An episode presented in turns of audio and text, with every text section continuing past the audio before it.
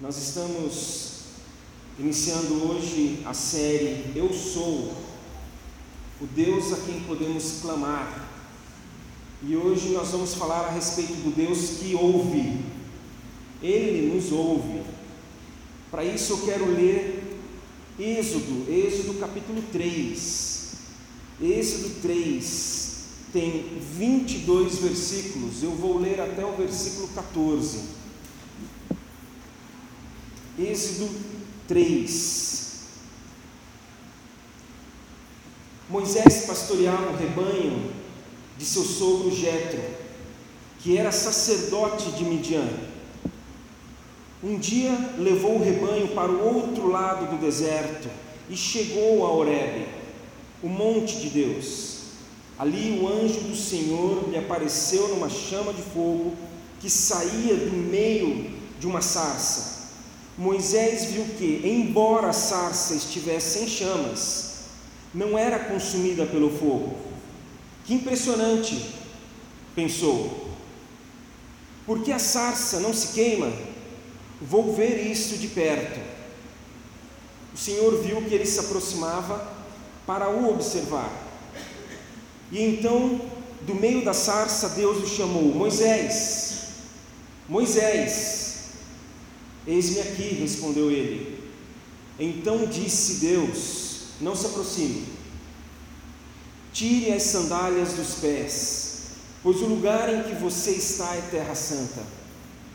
Disse ainda: Eu sou o Deus de seu pai, o Deus de Abraão, o Deus de Isaque, o Deus de Jacó.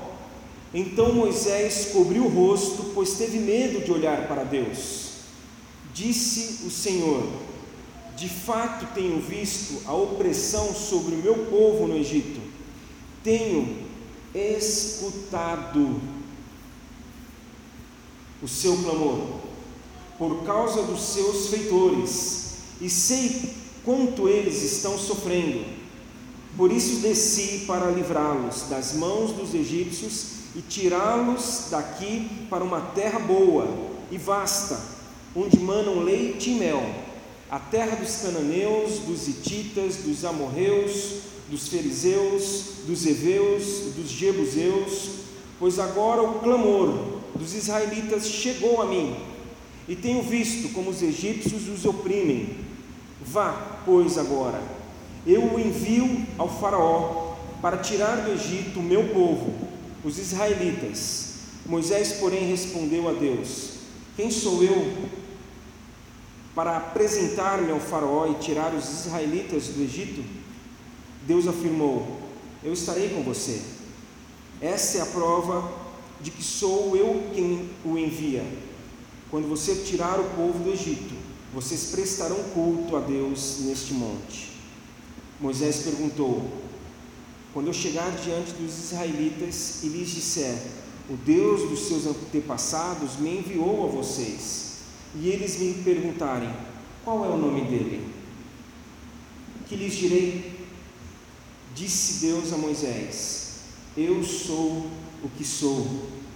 É isto que você dirá aos, aos israelitas: Eu sou, me enviou a vocês. Até o final do capítulo, o diálogo continua. O diálogo ele é aprofundado Deus amplia ali para Moisés o seu plano.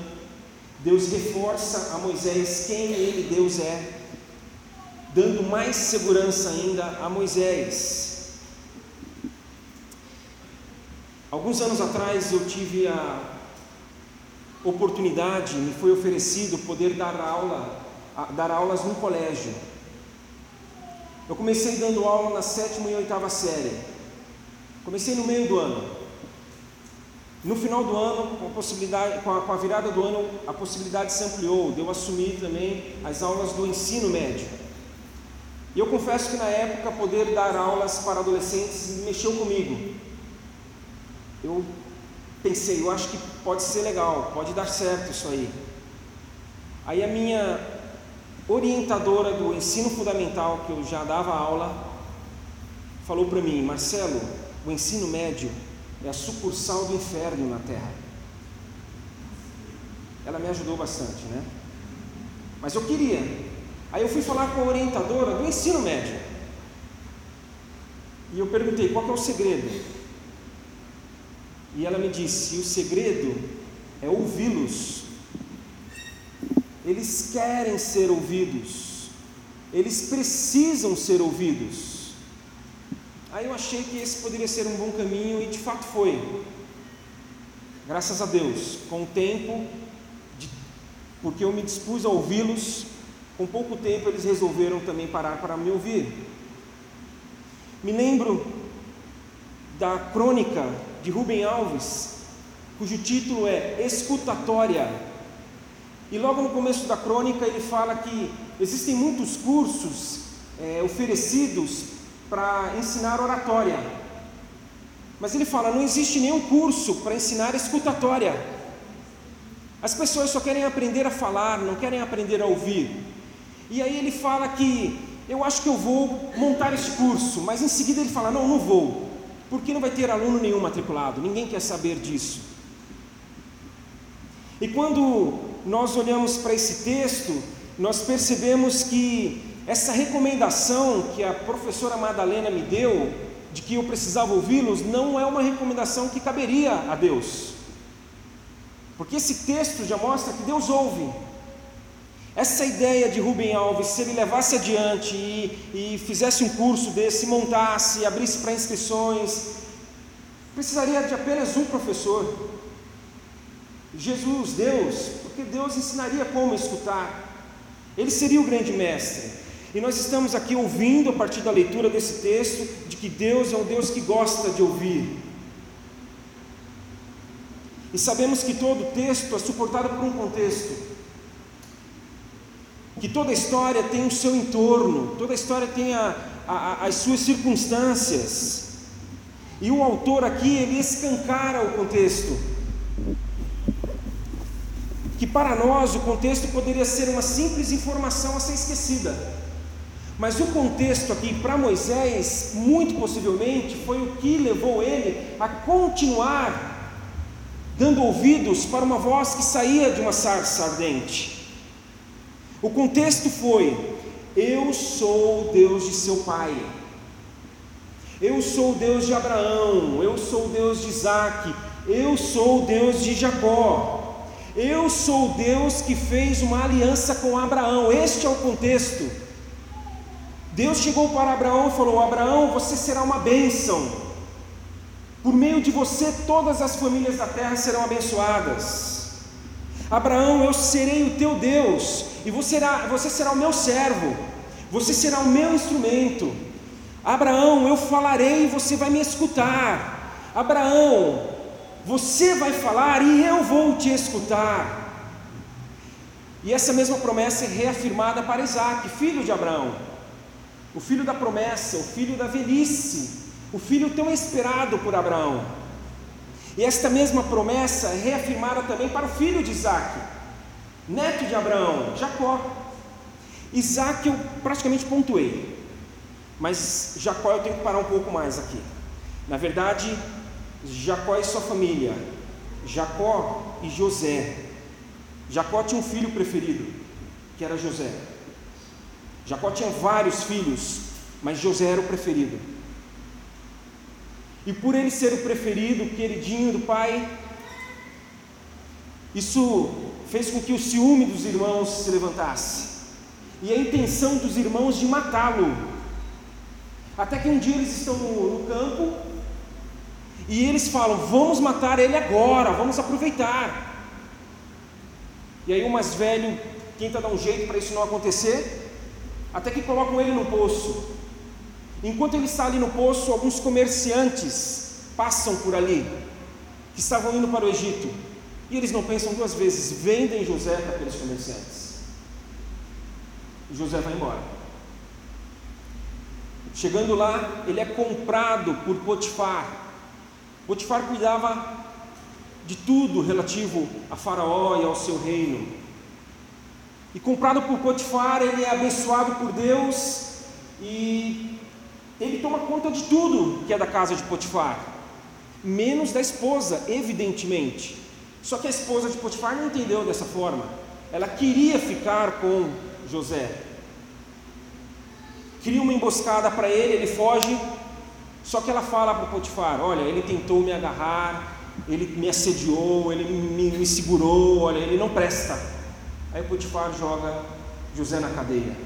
Enquanto ele está ali, algumas questões de sonhos, de alguns presos, é, é, alguns presos sonham, ele interpreta o sonho e um deles sai da cadeia e volta a servir Faraó, porque era o copeiro de Faraó.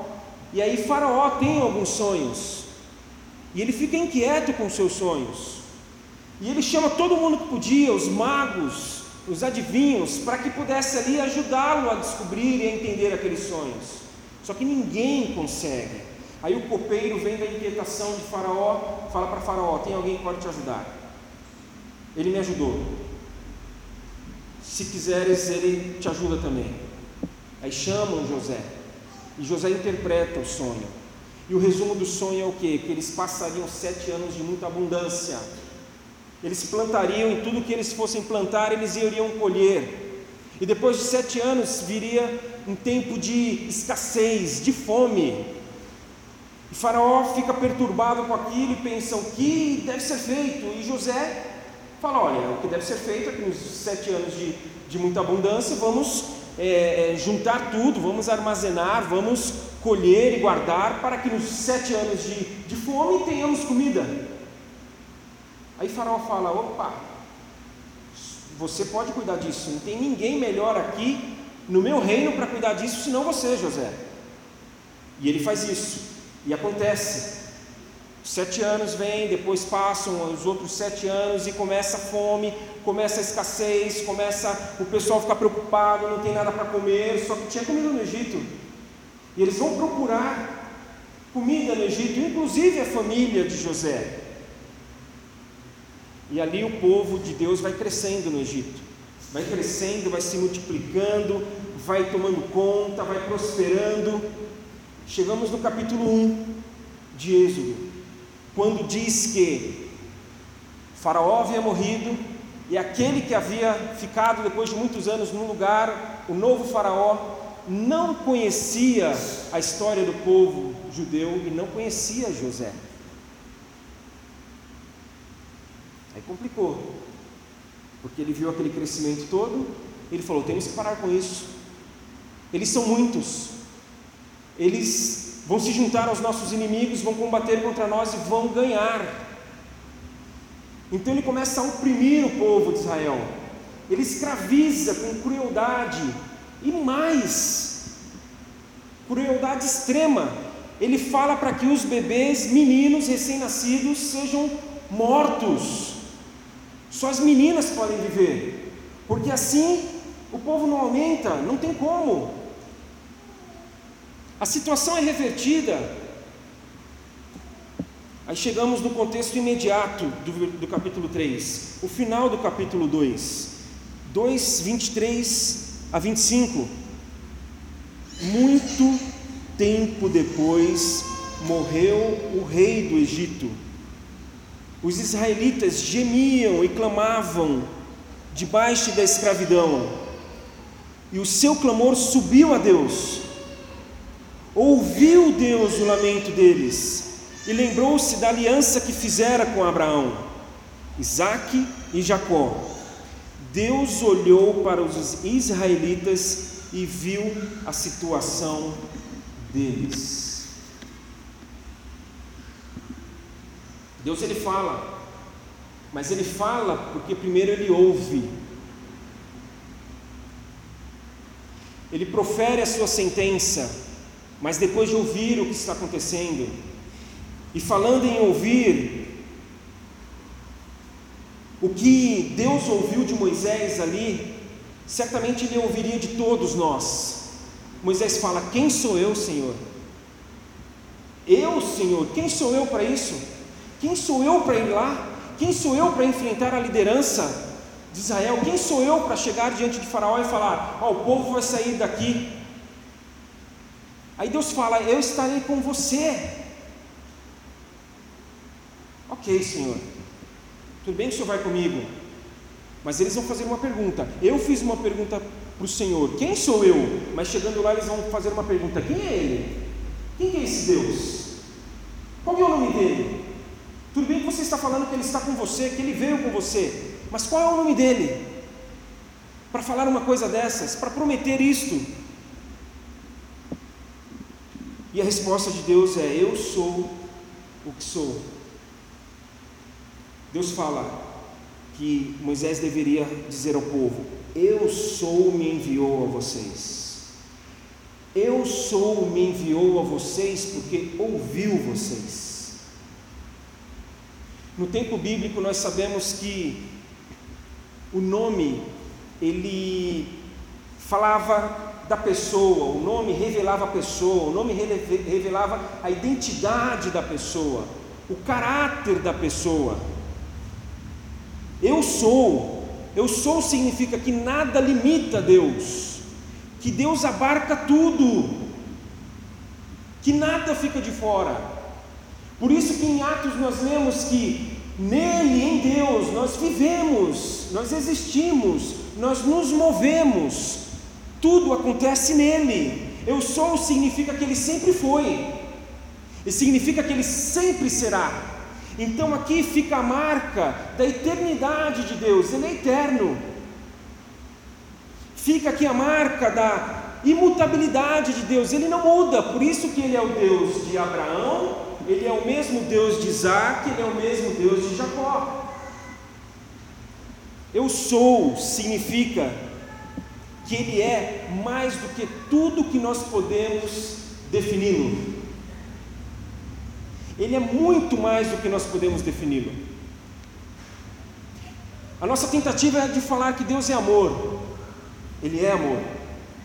Mas como assim uma tentativa, Marcelo? A Bíblia não fala que ele é amor? Fala. Mas é uma tentativa nossa de entender o que é esse Deus amor. Uma tentativa da gente entender esse Deus misericórdia. A gente tenta, mas não consegue. A gente tenta chegar o mais próximo possível desse Deus que é poder, desse Deus que é um escutador. A gente não tem dimensão do que significa Ele parar para nos escutar, senão eu acho que nós falaríamos mais. Eu sou não é um conceito, gente mas é uma realidade. Eu sou é a manifestação da salvação. Nós estamos vivendo dias, e hoje, inclusive, foi um dia muito marcante, muito importante para o nosso país. Um dia que, como nação, nós clamamos, mas não nos iludamos, poucos nos ouvirão, muito poucos. Porque se de fato nos ouvissem, aqueles que nós queremos que não estejam lá já teriam saído. E aqueles que nós não queremos que é, é, vão para lá, nem se meteriam com isso, mas estão tentando. Então nós não vamos clamar? Não, não é isso que eu estou falando. Nós vamos clamar mas não podemos deixar de clamar a quem de fato vai nos ouvir. É isso que eu estou falando. A quem vai nos ouvir pelo interesse que tem em nós. Deus se interessa por nós e Ele tem toda a condição para reverter a nossa situação. E se Ele não reverte, é por algum propósito. Enquanto ele não reverte, pela promessa ele nos sustenta.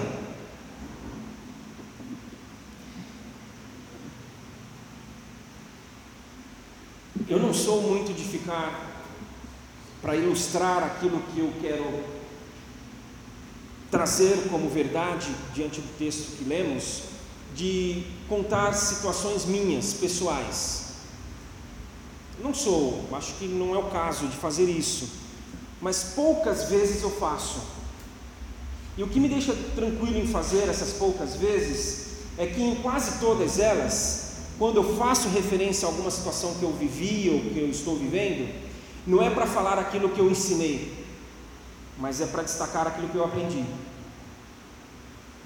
Por isso eu tenho tranquilidade em falar, em compartilhar uma situação que eu vivi é, tão logo eu me formei no seminário.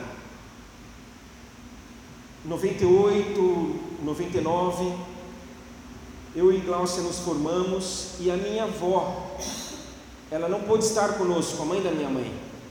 Foi num sábado, a solenidade de formatura, e ela tinha um compromisso na igreja dela. E ela falou: Meu filho, eu não vou poder ir. É, gostaria que você entendesse, compreendesse a voinha. Voinha é como nós a chamamos. É, é um compromisso que eu assumi há bastante tempo. Só que na semana seguinte ela estava em casa, porque ela queria muito ter estado conosco e nós gostaríamos também que ela tivesse estado.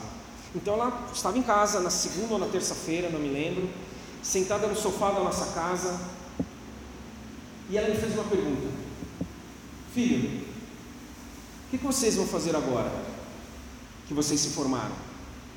E a resposta que eu dei é uma resposta que eu não sei por que eu dei, porque não é dessa maneira que eu acredito, não é dessa maneira que eu fui ensinado na minha própria casa. Mas eu acho que eu dei uma resposta porque, uma pergunta como essa, eu dei a resposta que eu dei porque eu precisava ouvir o que ela me falou. Eu falei para ela, voinha, eu acho que eu vou no diretor lá da minha faculdade e eu vou falar para ele que nós estamos, eu e a Glaucia, disponíveis, que nós estamos aí querendo ir para algum lugar, assumir algum ministério. E como ele é diretor lá, muitas igrejas vão lá e procuram saber, pegar indicações com ele de quem pode ir para onde. Aí ela falou: O quê? Você vai falar o quê para quem? Você não vai falar isso para ele, não. Isso não interessa a ele. Você vai falar para Deus. É para Deus que você tem que falar. Deus é que tem que saber disso. Ele é interessado nisso. Ele é que pode e vai fazer o que ele quiser. Você tem de falar para Deus. Porque nós somos do interesse de Deus. E eu não quero ir muito nessa história, mas posso dizer que depois de duas semanas eu fui chamado no colégio que eu dei aula, que eu fiz uhum. referência agora há pouco, para tratar de um trabalho que eu estava fazendo para a escola, na área de comunicação, e a vice-diretora não demorou cinco minutos falando daquele trabalho, porque ela falou: Marcelo, eu não te chamei aqui para tratar disso hoje, eu te chamei para falar que nós estamos precisando de um professor de educação cristã e toda vez que eu penso nisso, eu penso em você. E aí eu saí de lá meio zonzo, mas certo de que era ali, de que era aquilo. E foi uma experiência fantástica. Nós devemos falar com os políticos. Devemos, eles têm muitas coisas para ouvirem de nós. Mas, mas nós devemos falar primeiro para Deus. nós devemos falar com o nosso terapeuta. Vá lá nessa semana, volte lá e fale o que você precisar, quiser e deve falar para ele, mas não deixe de falar para Deus.